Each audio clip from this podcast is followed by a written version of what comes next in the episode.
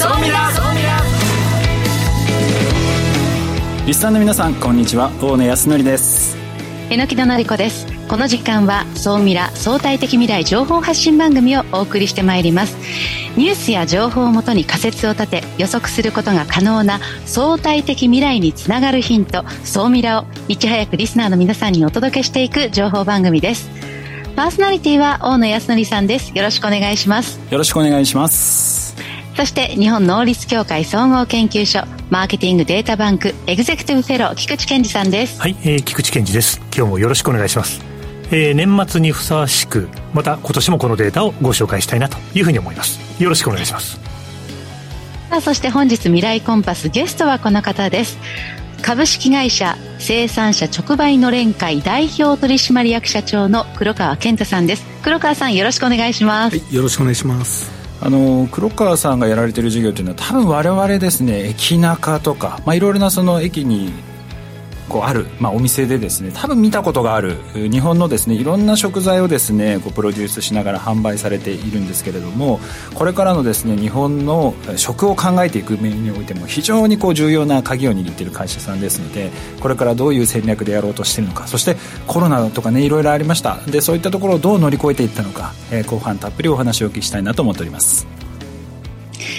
この番組は YouTube でも配信しています。YouTube はラジオ日経の番組サイトからご覧いただけます。こちらもぜひチェックしてください。それでは番組スタートです。この番組は日本能率協会総合研究所の提供でお送りします。総ミラトレンドさあ、総ミラトレンドです。このコーナーはビジネスの最新ニュースを大野さんがピックアップそして解説していくコーナーです。よろしくお願いします、はい、よろしくお願いいたします。はい今年は、えー、2023年まあ今日ラストの、まあ、放送という形になるのでちょっと振り返ってみたいなと思っています。えー、日経クロステックのですね年間 PV のランキングがですね昨日発表されましてですねそれぞれの主要カテゴリーごとにいろいろなニュースというのがこう発表されたんですけれども菊池さんこう今ニュースをこう振り返ってみてなんかああこれちょっと面白かったなとかっていうの何かあったりします？ああそうですね。今年もいろんなことがありましたけども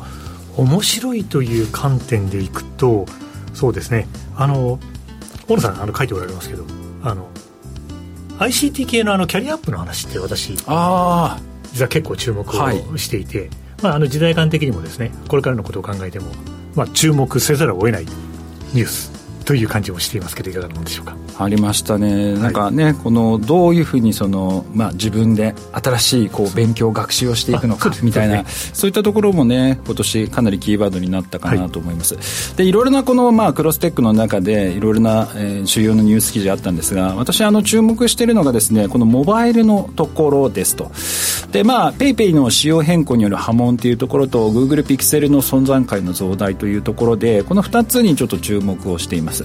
でもちろん PayPay 仕様変更による、まあ、いろいろなこう波紋というのはあったんですけれどもこういざやっぱ振り返ってみるとですねもう PayPay という、まあ、電子ツール、電子マネーですね、えー、がですね完全にもう日本の人にとっては欠かせないものに今なってきていると、えー、今6000万人がまあ利用を突破してきておりまして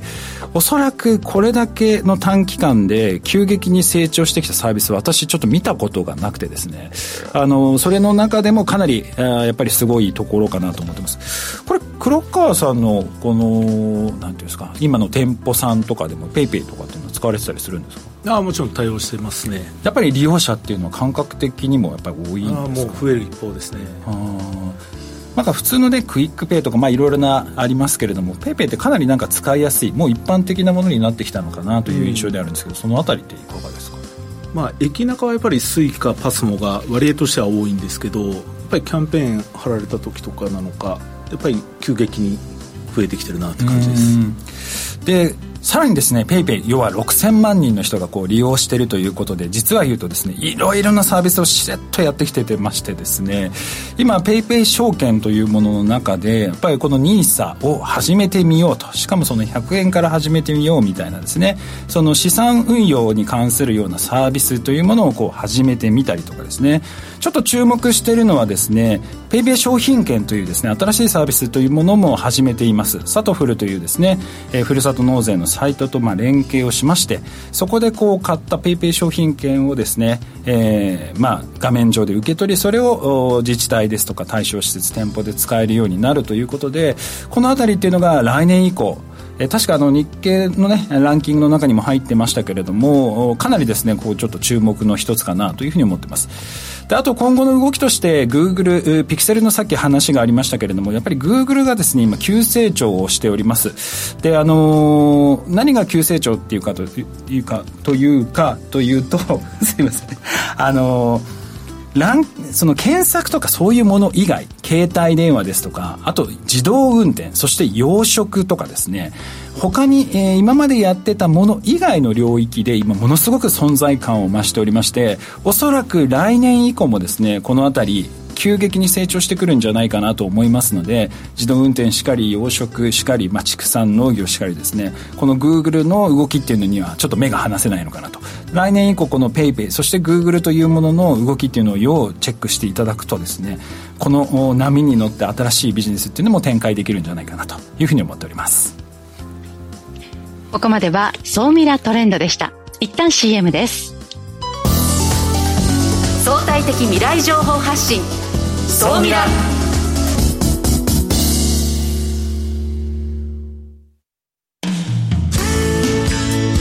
組織の未来創造のために今最も重要なテーマの一つが事業開発です。その事業開発を支援すべくスペックホルダーと日本能率協会総合研究所あつらいの3社が新サービスをスタートしました。まずは総ミラウェブサイトからモンジュ MONJU プロジェクトのバナーをクリック。専用サイトからご相談ください。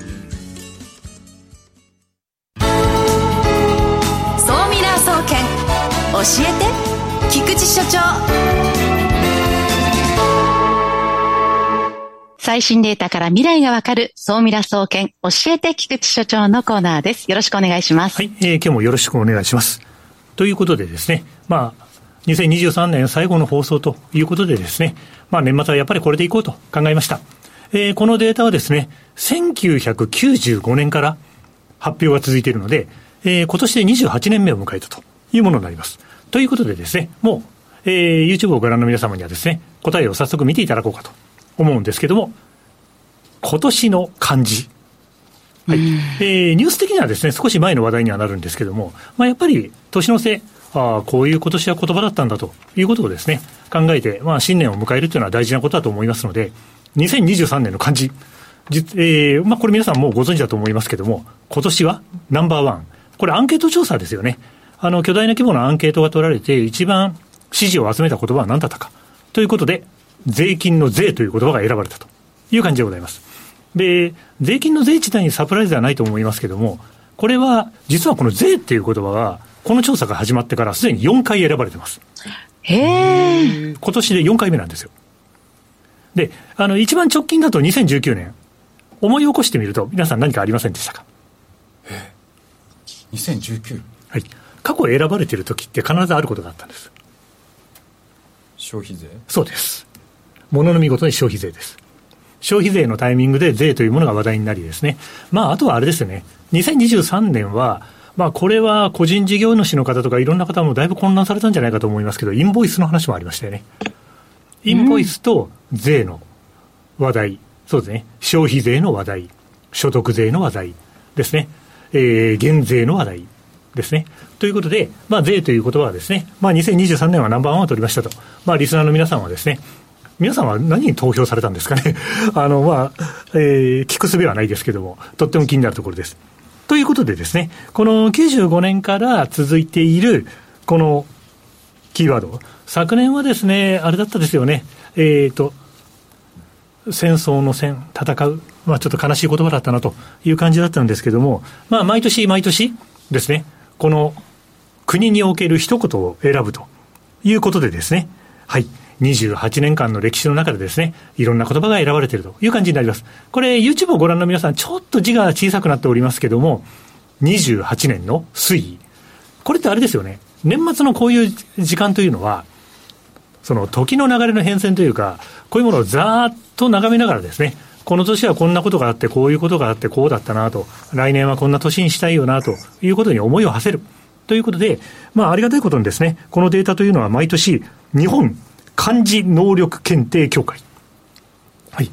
え漢字、そうですね。まあ、あの、漢字がしっかり書けるっていうのは、なんかこういうあの、便利な時代だからこと重要なのかななんてことを最近考えたりもするんですけども、あの、そこで毎年発表されているのでですね、まあこれからも、よくあれですよね、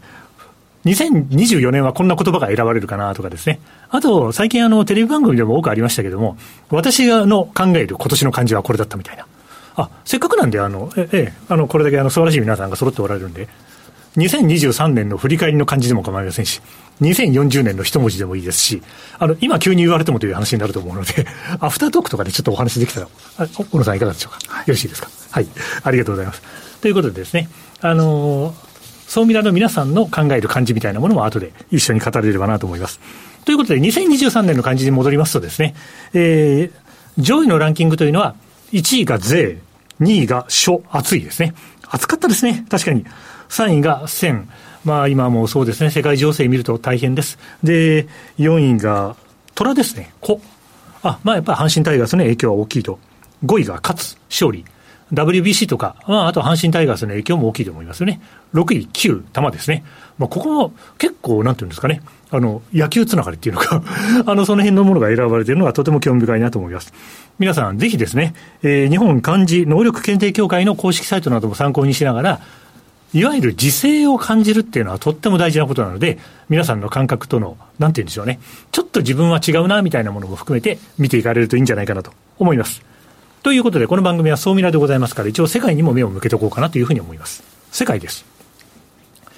中国の2030 2023年の漢字は、はい。えー、これはですね、今日という字ですね。あの、今日という字で、えー、鍋豚に口と書いて子供の子、今日。これは中国語ではシェア。つまり、シェアリングが、まあもともと中国はシェアリングがかなり進んでると思うんですけども、あのシェアリングとしても非常に重要な都市でしたねということで、中国国内では、はい、今日という字が選ばれました。ちなみに、この中国の漢字の選び方って、国内はこうだけど、グローバルではこうでしたねということで、グローバルはですね、地という字なんですね。知るという字に下に火が入るあの地です。これが中国の今年の漢字。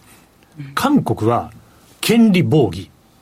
これは漢字分かりにくいと思うので解説しますと、見る、利益の利、棒は忘れる忘却の棒ですね。義は義理の義です。この権利防御というのは、あれでございます。あの、要するに私利私欲に走ってしまうみたいなことが、韓国の、この四字熟語で韓国は大学の先生方が選ぶんですね。で、こんな言葉が選ばれたということでございます。はい。まあ、なんとなくちょっと今の日本の世相にもつながってしまうような話だな、みたいなことを感じざるを得ないなと思います。そしてもう一カ国。えー、アジアで最もデジタル競争力が高いシンガポールでは、これ皆さん漢字調べてみてください。土降る。一文字で表現できます。えっ、と、土降ると読むんですけど、土降るという漢字をネットとかで確認いただければと思います。シンガポールは、今年はあの、スモッグとかの影響が非常に強かったので、それがそのまま世相としてですね、今年の言葉になった。そんな感じでした。ということでですね、まあ、年末らしくですね、まあ一応日本と世界の漢字ということで、皆さんにご紹介しましたので、まあぜひですね、えっ、ー、と、こちらにいらっしゃるですね、あの、ソーミラのですね、あの、キャスター陣の皆さんは、どんな言葉を選ぶのかというのがアフタートークで聞けると思いますんで、よろしくお願いします。さあ、では簡単に今日の総ミラ総研的にまとめていただきましょう。はい。えー、先ほども申し上げた通りですね、やっぱり漢字っていうのは世相を表す表現の一つです。そして、私はですね、もう先に言ってしまいますと、2024年は、描く、描写の描ですね。なんかこういう言葉を想起されるような世の中になってくれるといいななんてことを個人的には思ってます。えー、ビジネスの未来を描く、えー、生活の未来を描く、自分のこれからの未来を描く。そんな年になってくれれば素敵だなと思います。ということで今日は以上です。ここまでは、総ミラ総研教えて菊池所長のコーナーでした。未来コンパス。さあ、未来コンパスです。このコーナーは、未来への羅針盤、コンパスを手にすべく、魅力あるゲストをお招きして最先端情報をお聞きしていくトークコーナーです。本日のゲストを改めてご紹介します。株式会社生産者直売のれん会代表取締役社長の黒川健太さんです。よろしくお願いします。よろしくお願いしますこの、まあのれん会は、まあ、コンサルティングの事業ですとか、まあ、駅中を中心にした、まあ、直営事業あと商品の卸事業というような形で大きく分けると、まあ、3つのこう事業を展開されているとは思うんですけれどもどうですか？今年改めて2023年振り返ってみるとこの3つの事業今年、はい。今年ですか？今年は良かったです3年間のトンネル抜けたって感じですね。そうですよね、まあ多分皆さん一番知ってるのはこう発展堂のクリームパンとか。榎木戸さんとかもご存知だったりします、そうですね。お土産に買っていったり、お土産でいただいたり、実はこの旅の途中、カナダのトロントで発展堂を食べたりもして、え、あの、海外でも食べることができるんだと驚いている次第です。まあ、そういった形でねこう駅中ですとか、まあ、海外も含めてこう展開をされてるんですけどやっぱりこうリアルなこうお客さんを相手にこうやってる事業ですのでこのコロナというものはかなりこう影響があったのかなというふうには思ってるんですけど実際、まあ、コロナがあって緊急事態宣言がこう発令されて実際こう会社事業っていうのはどんなふうにこうなっていったんですか？うん数字でお話しすると月賞ベースで90%ダウンですね。2020年4月5月は。月賞3億が3000万になるって感じです。しかも全く先が見えないという状態で。そうですね。もう。人が動かないと僕らの販売事業っていうのはもう手も足も出ない。特に不要不急な外出控えてって言われましたけど、まあ、不要とは自分たちの商品を思ってないですけど普及であることは認めざるを得ないっていう。手土産とかお土産とかイベント販売に今行かなくてもいいよねっていう空気になっちゃうともう頑張りようがない感じでしたね。まあこうまあ、JR の駅の中ですとかあとまあ催事物産展みたいなものですとか、まあ、そういったこうのをやられていたので、まあ、人が、えーそこに行かなくなったり物産展自体がち多分中止になるっていうこう事態の中そこのあたりの時はどうやってその時期を乗り越えられていったんですか？もうねほほとんど記憶から消してたんですけど 本当思い出したくもないぐらい辛い時期だったんですけどさっき5分前ぐらいに思い出したんですけど僕セミナーやってくれって言われたんですよ。その2020年6月ぐらいに。ほあのちょっとお世話になってる方がある地方の事業者さんたちとの勉強会ずっとやっててまあどこも大変だったわけですよね。でどうせ何か対処するんでしょうって言われてセミナーやってくれって言われたのがさっき調べたら2020年のセミナーは7月で頼まれたら6月なんですよ。で直近月が90%ダウンじゃないですか。で人様にこういうふうにしたらいいんじゃないかって話すネタもないわけですけど、まあ、そもそもそんな気分でもないんですけどやるかっていうことでお世話になってた方から依頼されたんでやることにしたんですけどそれはね結構良かったですね。その起きてる事態を何どう捉えてどういう対処を取るべきかっていうことを、まあ、セミナーはそれこそ初めてのオンラインセミナーだったんですけどね。喋る内容を考えるプロセスはちょっとその時いいきっかけもらったと思ってます。なるほど、まあ、そこでこう改めてこうご自身というか、まあ、戦略というものをこう振り返ってこう、まあ、今までやってた直営事業ですとか卸事業とかコンサル事業とかこの辺りはどういうふうにこう変革をされていったあの一応そのセミナーの骨子といいますか話がまあ今につながるんですけど売り上げが消えるとなんか全部ダメになったような気がするんです、要はお店の販売行動もダメなのかなんか商品もダメなのか、まあ、売り上げが蒸発しちゃってるんで全部ダメになったような気分になると経営者心折れちゃうんで幹部を見つけたいわけですよね。ここだけがダメになった。体で言うとここが悪いから体調悪いんだみたいな、その幹部を探そうと思った時に当時よくなんか需要が蒸発したっていう言葉がニュースとかでもよく出てて、まあ、気分的にすごい分かる言葉なんですよ。売り上げも蒸発したようになくなっちゃって砂漠になったっていう気分よく言葉でも使ってたんでってことはその、まあ、種を大地にまいて収穫するのが売り上げだとすると種は悪くなってないよねっていうのがまあスタートの立脚点ですね。畑が急になんか気候が変わって枯れ果ててしまった。今まで実りをもたらした種をどんだけ植えてもどんだけ耕しても去年収穫できても今年ゼロになる。じゃあこの種をどこに植えるかって話だよね。っていうのがその時のセミナーの話でどこかに、まあ、地球上の水は砂漠化が進んでもどっかに水が移動してるだけだよね。っていうことでオアシスができてるはずだよね。と。新たな、まあ、特に僕ら食品なんで分かりやすいのは人が食べなくなったわけではないのでここで買って食べてたものをここで買わなくなったらどこで買って食べてんのっていう。それを探そうってことを全ブランド事業でやっていきました、まあ、例えば発展堂のクリームパンだと今までだと、まあ、駅中とかでお土産用に多分買われていた方が多かった、うん、そして観光客がいなくなってきたので今度は違う人をターゲットにしてこう販売展開をされていったって感じなんですえーとですね、やっぱり常設のお店は催事なんかはもう売る場所変えちゃえばいいじゃんっていうところもあるんですけど常設のお店は場所も変えられないので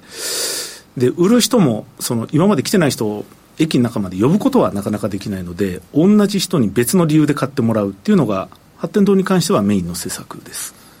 これねヒットしたんですよすごい。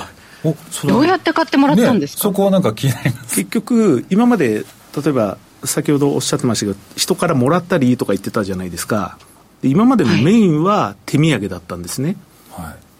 要は、僕が大野さんに、今日手ぶらできましたけど、う、ね、あのうちの商品ですって手土産持ってきてもいいぐらいなんですけどね、その、外の人に持っていくっていう需要が一番多かったんです。でもコロナ禍、面談さえもリモートになって、人と人とが会わないと手土産の出番ってないんですけど、家に持って帰るという需要です。おうち需要。おうち需要ですね。これは本当ちょっときっかけは社内での話であの当時家出なかったじゃないですか。1回目の緊急事態宣言で学校も休校だったんで、はい。はい、でも僕ら全く出ないわけにもいかないんで週1ぐらいは出てたんですけど会議してて。で社内で話してたら今日家族からいいなお父さん外行けてって言われたよみたいな会話があったんです。行ってきますって言ったらいいな学校もやってないし奥さんも家で、まあ、僕の奥さん、その時は働いてなかったんで、家にいたと。で、これなんか似てるよねって議論になって、出張だと。北海道出張行ってくるよって言うと、いいなって言われたのと、僕は片道30分の出勤が、まあ僕千葉に住んでて、都内に出勤するんですけど、いいなって言われる。これお土産買って帰った方がいいよねと。家で待ってる家族に。北海道行った時にお土産買うのと、沖縄行った時買うのと同じように、多分多くの人が外出機会が減ったときに家にお土産買って帰るっていう需要が生まれてるはずだということでおうち土産っていう巻き紙を1枚巻いてですねしゃかりきになっておりました。はあ。えそういうパッケージも作ったあのプリンターでペリペリペリペリって印刷して 無地の箱に巻いただけなんですけど。えそれ巻いただけでその今まではパタッと売り上げが下がってたのが急激に変わり始めた、はい、急激に変わりましたやっぱりみんな潜在的に行ってきますって出た、やっぱり乗降客数10分の1とかになってるわけですけど、ゼロじゃないわけですよ。で、何十万人、50万人いた駅が5万人になっても5万人いるんで、その人たちがお家で待つご家族に、おうち土産いかがですか？って言って、おうち土産って書いてある商品があると、だから種は腐ってない、商品は美味しいんだから、で出番が変わればいいんじゃないのっていう、植える場所を変えるっていうのは、発展堂でいうともうそういう感じですね。いや榎木さん、本当に軸をずらすだけで、ここまでこう売り上げをこう回復してくるっていうのは、なかなかすごいのかなと思うんですけど、榎木さんから見ると、この辺り、どの辺りがこう気になりますか？今のお話、本当に驚きました。商品が同じで、いや、本当に少し前のことですけど、外に出ることが特別で、おっしゃっていた通りですね。だからこそその特別な時間を家族にどう共有するかっていうところにこう軸をねずらすだけで商品に日が当たるんだっていうのは本当に驚きですね。だから、まあ本当にそのね、これまでその黒川さんがいろんなこう商品を新しいコーヒーを当てるっていうことを様々されてきましたけど、そうやって軸を変えてみるっていうことが大事なんですね。そうですね。本当にあの僕らの事業っていうのは食品を安く売るんじゃなくちゃんと適正に売りたい作り手が利益出るようにっていうのが目的なんで冷静に考えるとコロナだったからやったことじゃなくて、本来僕らの事業ってそういうことやってたなって感じですね。菊池さんはこうアナリストの観点からこの戦略の部分ですとか、まあ、今の授業のところで気になる点はどのあたりですか？そうですねあの東京駅とか歩いていても、まあ、いろんなあの食のブランドのものが売られていて本当にあの人も戻ってきてあのコロナがだんだんウィズコロナアフターコロナになりつつある中で人の流れも戻ってきて食をですね展開されるお店も増えてきてということですごいなと思いながら街を眺めてるんですけども黒川さんがお考えになられる、これから売れていく食品とか、あるいはこういうことをすごく大事にされておられるというような、まあ、ブランド戦略をやってるような方々、やっぱこの番組よく聞いてくださってるので、なんかヒントになるようなことがあれば教えていただければと思います。うんこれからが分かったら、僕らももっと大きくなってると思うので、端的に言うと分かんないんですけど、こういう方向行きたいなと思ってるのは、やっぱりその商品の意義が大きければ大きいほど、少し高くても売れるんで、お腹空いた人がパクッと食べるものっていうよりは、人への贈り物だったりとか、自分へのちょっとしたご褒美とか、そういう、でもそれも男性と女性で感じ方違う、年配の方も違う、渡す相手によっても違うとかっていうのをできるだけ細かくメッシュを切ってみて、その商品ごとに一番になれるものが、隣のお店が必ずしも競合じゃなくて、全く別のお客さんの別のニーズに私たち貢献してるよねってお店が並んでる状態が、食品業界としては一番ハッピーだと思ってやってあと最後にちょっとお聞きしたいんですけれども、これからやっぱり商品自体の高付加価値化ということが、あとブランディング化ということが本当にこう大事だなというふうに思ってるんですけれども、各地方自治体とか、まあえー、日本政府も含めてなんですけれども、国や自治体っていうのは今後どういう対応をしていくっていうことが、まあ、すごく大事なポイントかなというふうに思われたりしますか？うん実際さんに委託受けた仕事もやったりはするんですけど、僕らは食べ物屋ですけどもっと観光と連動した事業にしていったらいいなと思いますね。その、えー、物産協会さんと観光協会さんとか分かれる。まあ結構やってるとは思うんですけどね。あの先ほどの駅の中の手土産需要は砂漠化したけどお家に持って帰るおうち土産はオアシスだよねというのと同じように当時は都市部がとにかく人の密集嫌われたわけですけど地方のメーカーさんの直売所って活況だったんですよすごく遠くまで買いに行くということにすごいポジティブだったんです。でいろいろ勉強していくと本当にその片道30分の遠くっていうレベルじゃなくてやっぱり旅行も常にそこ行ってあれ食べたいとかなんか食だけ観光だけではなくてやっぱり地域の特色を出すには食と観光を掛け算式に考えるような地域活性化がもっと出た方が特色出ていいだろうなと思いますねちょっと今後この食観光これがすごくキーキーポイントだと。えー、いうことで、これをですね、後ほど、総ミラーアフタートークの方でもですね、深掘りしてお聞きしたいなと思います。えー、本日のゲストはですね、株式会社生産者直売の連会代表取締役社長の黒川健太さんにお越しいただきました。ありがとうございました。ありがとうございました。ここまでは未来コンパスのコーナーでした。えのきどさんは今はどちらにいらっしゃるんですか？今はニュージーランドの北島のオークランドという、まあ、町から1時間ほど離れたテムズという小さなところにいますね町に。榎木戸さんも菊池さんも今週であ本当いうか今年もうこれで終わりですけれどもそうですね、はい、あはい。まあ大変な1年ではありましたけどまあ、来年がもっといい年になるように頑張りたいななんて思いながら今を振り返ってます。そうですね。また来年も皆さんとお会いできるのを楽しみにしておりますのでまたよろしくお願いいたします。榎木さん菊さん今週もありがとうございました。ありがとうございました。この番組は日本能力協会総合研究所の提供でお送りしました。